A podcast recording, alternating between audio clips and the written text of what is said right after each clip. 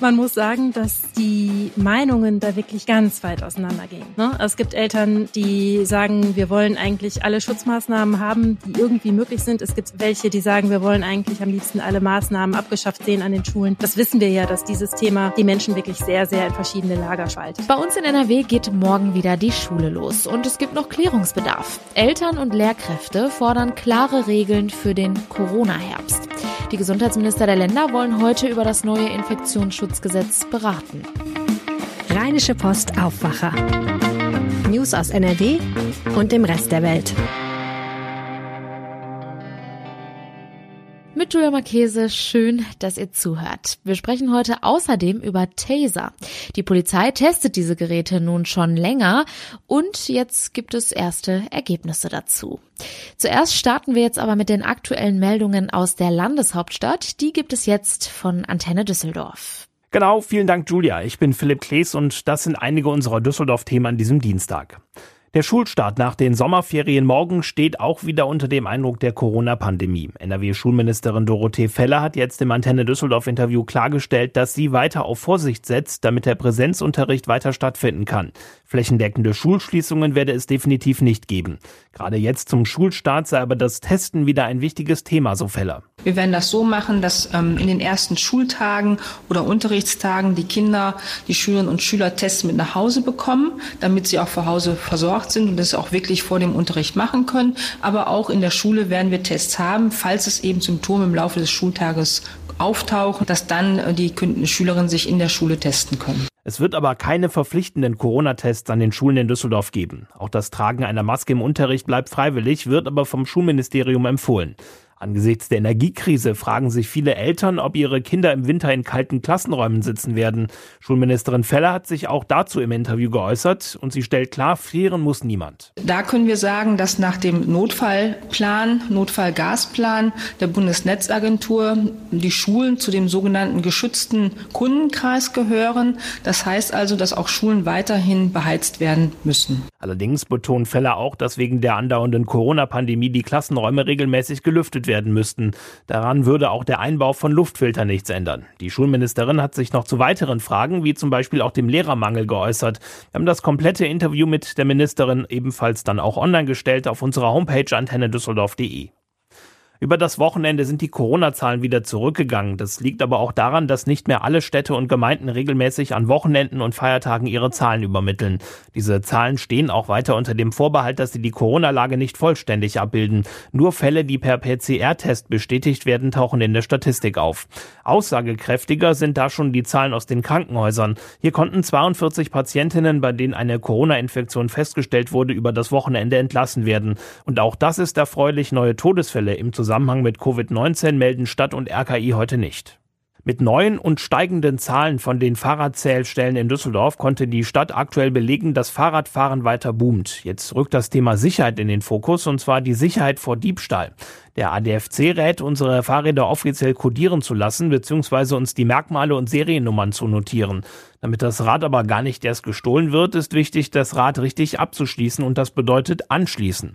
Außerdem sollten wir das richtige Schloss wählen, hat uns Jan-Philipp Holthoff vom Düsseldorfer ADFC gesagt. So dünne Spiralschlösschen, äh, die nennen wir äh, Geschenkbänder, also wie man das äh, von Geschenken auch kennt, die halten nicht lange stand und sind bestensfalls geeignet, um vielleicht einen Fahrradkorb zu sichern. Bügelschlösser, die stabilen Fallschlösser, Kettenschlösser, ideal auch eine Kombination davon halten wir für sehr sinnvoll. Der ADFC bietet auch einen Codierungsservice an. Wir haben alle Infos dazu ebenfalls online gestellt auf unserer Homepage antennadüsseldorf.de.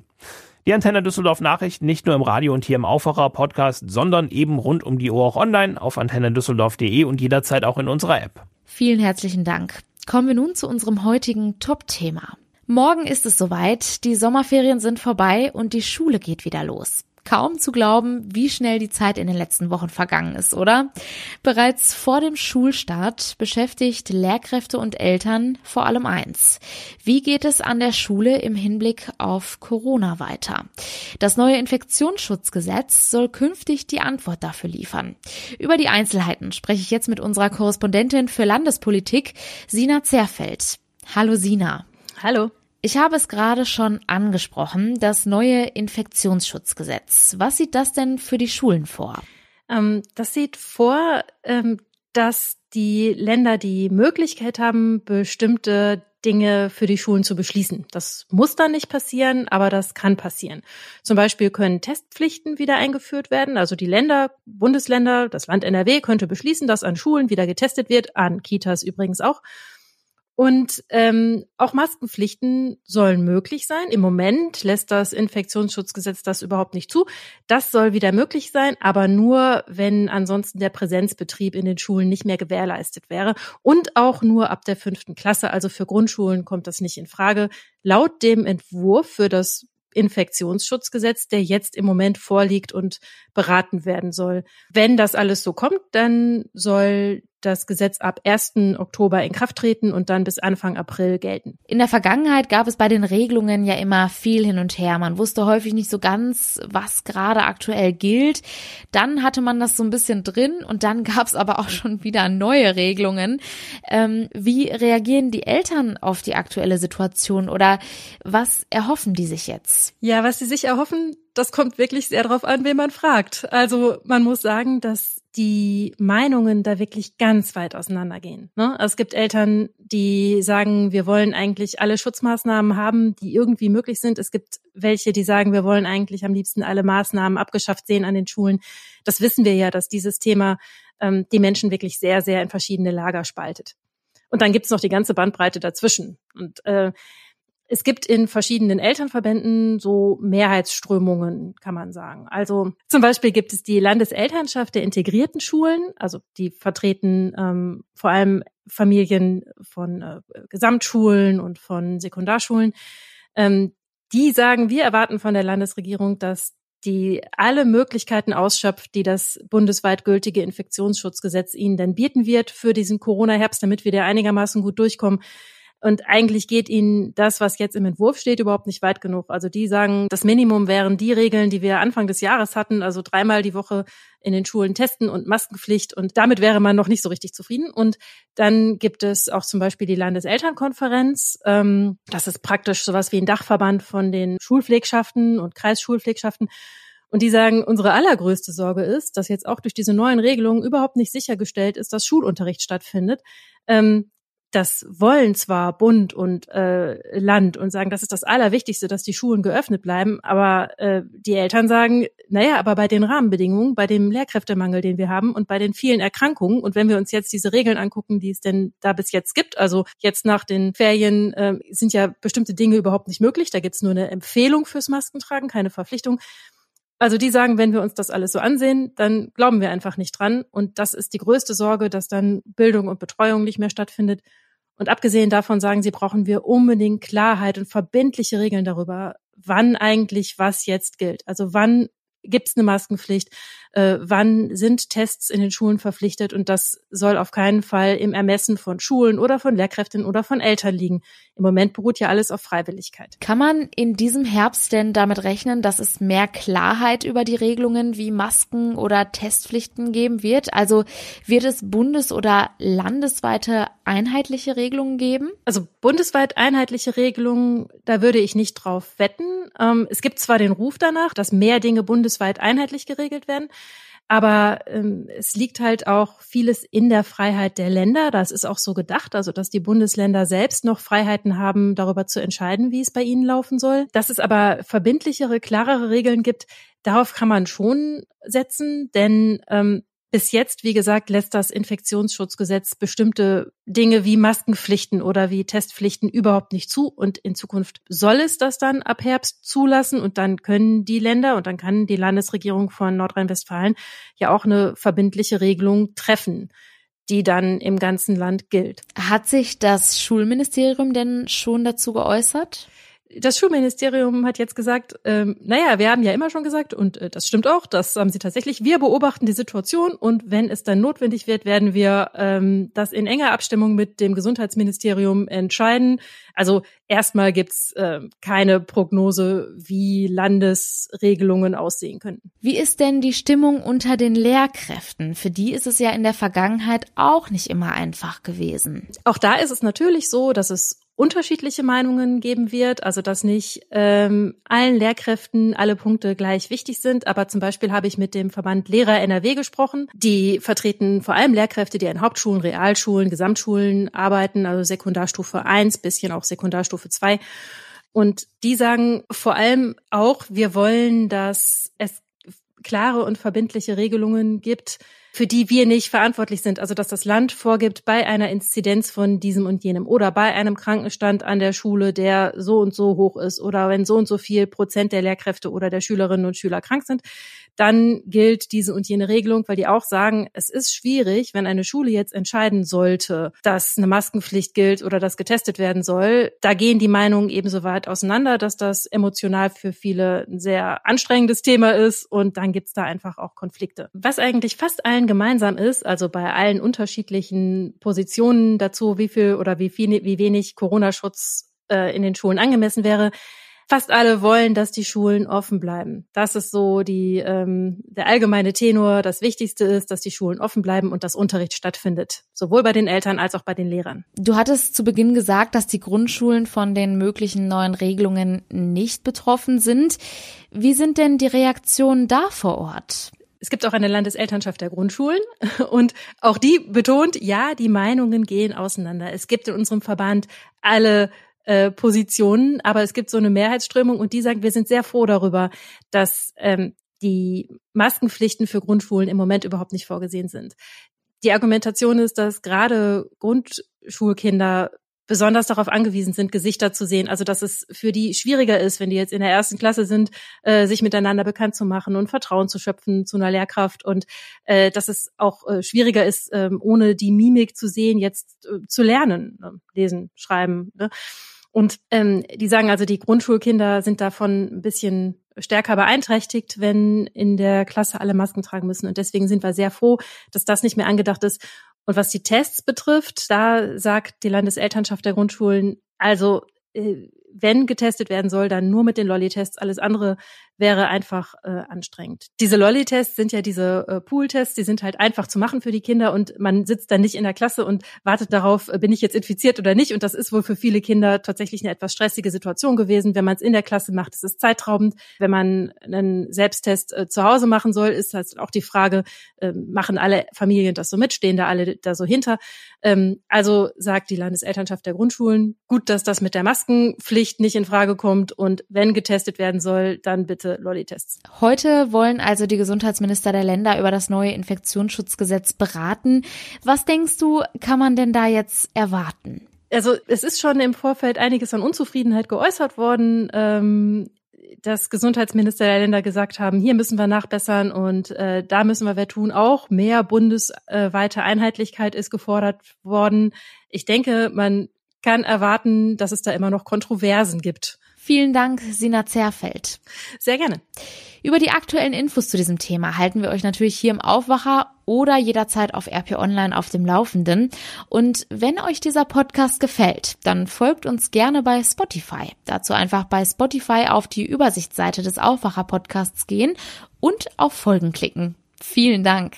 Man kennt sie aus amerikanischen Filmen. Taser-Geräte. Die Polizei schießt auf einen Verbrecher und aus der Waffe kommt keine Kugel, sondern ein Haken, der in der Zielperson stecken bleibt und dann Stromstöße durch einen Draht abgibt.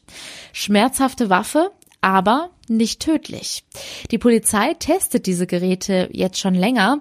Jetzt gibt es erste Ergebnisse. Christian Schwertfeger hat sich damit beschäftigt. Wie haben diese Tests ausgesehen und was für ein Ergebnis gibt es? Die Taser werden in Nordrhein-Westfalen nach langer Diskussion, äh, die vorangegangen ist, ähm, jahrelanger Diskussion äh, für das Für und Wider äh, für die Einführung dieser Taser seit dem 15, also die werden jetzt seit dem 15. Januar vergangenen Jahres getestet ähm, in ausgewählten Kreispolizeibehörden, unter anderem in Düsseldorf, Dortmund und Gelsenkirchen. In diesem Jahr sind auch Essen und Duisburg hinzugekommen. Ja, im ersten Jahr wurden die Taser in dem Erprobungsjahr 179 Mal eingesetzt. Äh, dabei äh, muss man allerdings sagen, dass es im Großteil der Fälle bei der Androhung blieb, also dass die Polizisten den Taser nur gezogen haben und gedroht haben, ihn einzusetzen. Das war in 154 Fällen der Fall. Das heißt, dass in fast 80 Prozent äh, aller Taser-Einsätze es bei der Androhung geblieben ist. Ähm, die Polizei und also auch die Polizisten, die die Taser benutzen, äh, bewerten den bis, äh, die bisherige Erprobungsphase als durchweg positiv und äh, würden auch und plädieren auch dafür, äh, dass der Taser äh, bleiben wird und auch künftig äh, zur festen Grundausstattung der Polizei in Nordrhein-Westfalen gehört. Allerdings ähm, wird sich das erst entscheiden äh, 2024. Ähm, das ist im Koalitionsvertrag von CDU und Grünen äh, so festgehalten worden. Bis dahin sollen sie getestet und weiterhin bewertet werden. Und man spricht in diesem Zusammenhang von einem sogenannten begleiteten Prozess. Und danach äh, will man äh, dann entscheiden, ob sie flächendeckend in Nordrhein-Westfalen bei der Polizei eingeführt werden oder nicht. Es sind ja nicht alle für Taser. Wie ist da der politische Stand? Ja, der Taser ist nicht unumstritten, äh, insbesondere hier in Nordrhein-Westfalen. Ähm, ich hatte es eingangs äh, schon mal erwähnt, äh, dass der Erprobungsphase ein jahrelanger äh, Hin und Her einherging. Die Polizeigewerkschaft, insbesondere die deutsche Polizeigewerkschaft, hat die Einführung des Tasers äh, seit vielen, vielen Jahren gefordert. Äh, dem ist äh, das Innenministerium letztlich dann nachgekommen. Der Innenminister, sprich auch die CDU, sind äh, stand jetzt absolut äh, für die Taser. Äh, das kann man vom Koalitionspartner den Grünen nicht behaupten. Äh, sie sind dem äh, Taser eher skeptisch gegenüber eingestellt, ähm, sehen mehr äh, Risiken, mehr gesundheitliche Risiken als eventuell äh, Vorteile, die das Gerät mit sich bringt. Ähm, die anderen Parteien, äh, SPD und äh, die FDP, die sind in Abstufungen äh, auch äh, für den äh, Taser, äh, wollen zum Teil aber auch erst nochmal äh, die weitere äh, Probephase abwarten. Bist du denn für Taser? Ich persönlich bin ganz klar für die Einführung äh, des Tasers. Ähm, also warum sollte man äh, der Polizei oder den Polizisten auch den Wunsch verwehren? Äh, die Erprobungsphase geht meiner Meinung nach auch schon lang genug. Sie muss nicht noch länger gehen. Man könnte auch sagen, ähm, es reicht jetzt, man nimmt die Ergebnisse, die man jetzt hat und äh, wertet sie dann aus und dann kommt man ja schon zu einem eindeutigen Ergebnis. Äh, es bringt eigentlich nur Vorteile. Äh, die Polizisten werden sind im Einsatz besser teilweise geschützt. Also sie werden können allein mit der Androhung eines Tasers äh, Gefahrensituationen deeskalieren. Wie gesagt, die Polizisten wollen es, das Innenministerium will es. Auch in anderen Bundesländern, beispielsweise in Rheinland-Pfalz, äh, wurden die Taser auch jahrelang schon erfolgreich getestet äh, und dann auch eingeführt. Ähm, Warum greift man da nicht auf diese Expertise äh, noch zusätzlich äh, zurück. Äh, ich glaube, äh, dann hat man, glaube ich, genug Material, um zu einer Auswertung zu kommen. Also Fazit von mir, äh, ein Taser ist sinnvoll, Polizisten wollen es, also äh, sollte er auch eingeführt werden. Vielen Dank, Christian Schwertfeger. Und das sind unsere Kurznachrichten. In Dortmund ist gestern ein 16-Jähriger durch einen oder mehrere Schüsse von Polizisten tödlich verletzt worden. Der Jugendliche habe die Beamten vorher mit einem Messer angegriffen, sagte ein Polizeisprecher. Zu den genauen Hintergründen gab es Stand gestern Abend noch keine weiteren Angaben. Wegen der Erneuerung von Weichen und Gleisen zwischen den Bahnhöfen in Hamm und Unna müssen sich Pendler und Bahnreisende ab Donnerstagabend auf Umwege, zum Teil Schienenersatzverkehr und längere Fahrzeiten einstellen. Die Deutsche Bahn investiert laut Mitteilung auf 1,6 Kilometern rund 1,5 Millionen Euro in die Sanierungsarbeiten, die bis zum 21. August andauern. Um Strom zu sparen, bleibt der Kölner Dom nun nachts dunkel. Die Beleuchtung repräsentativer Bauwerke in der Stadt soll schon um 23 Uhr, ab Herbst um 22 Uhr ausgeschaltet werden, wie die Stadt gestern mitteilte. Normalerweise wird der berühmte gotische Bau die ganze Nacht angestrahlt. Der dunkle Dom ist nur eine von zahlreichen Energiesparmaßnahmen, die die Stadt auf den Weg gebracht hat. Zum Schluss noch der kurze Blick aufs Wetter. Und das ist heute wieder schön sonnig. Die Höchstwerte liegen zwischen 27 und 30 Grad. Auch in der Nacht bleibt es überwiegend klar und trocken. Es kühlt sich etwas ab. Die Temperaturen liegen dann zwischen 16 und 12 Grad. Und das war der Aufwacher vom 9. August. Habt einen schönen Dienstag. Ciao. Mehr Nachrichten aus NRW gibt's jederzeit auf RP Online. rp-online.de